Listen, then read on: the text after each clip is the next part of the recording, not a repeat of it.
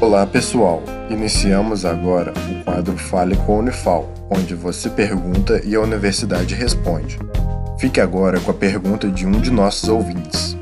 Oi, eu sou Miguel de Alfenas. Eu gostaria de saber da Unifal em que idade o câncer de próstata é mais comum. Seguimos então a resposta. Meu nome é Mônica Lassalete da Costa Godinho e sou professora da Escola de Enfermagem na área de atenção básica à saúde. O câncer de próstata é mais comum em homens mais velhos, sendo que 60% dos casos são diagnosticados em homens com idade acima de 65 anos. Segundo o Instituto Nacional do Câncer, o INCA, o câncer de próstata é o tipo mais comum entre a população masculina e os fatores de risco são a idade, o histórico familiar, sobrepeso e obesidade.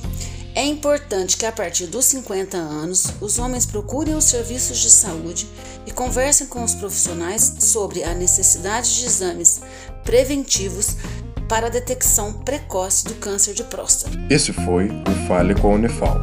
Caso também queira participar, entre em contato com o projeto A Voz da Ciência através das redes sociais, Instagram, Facebook ou YouTube.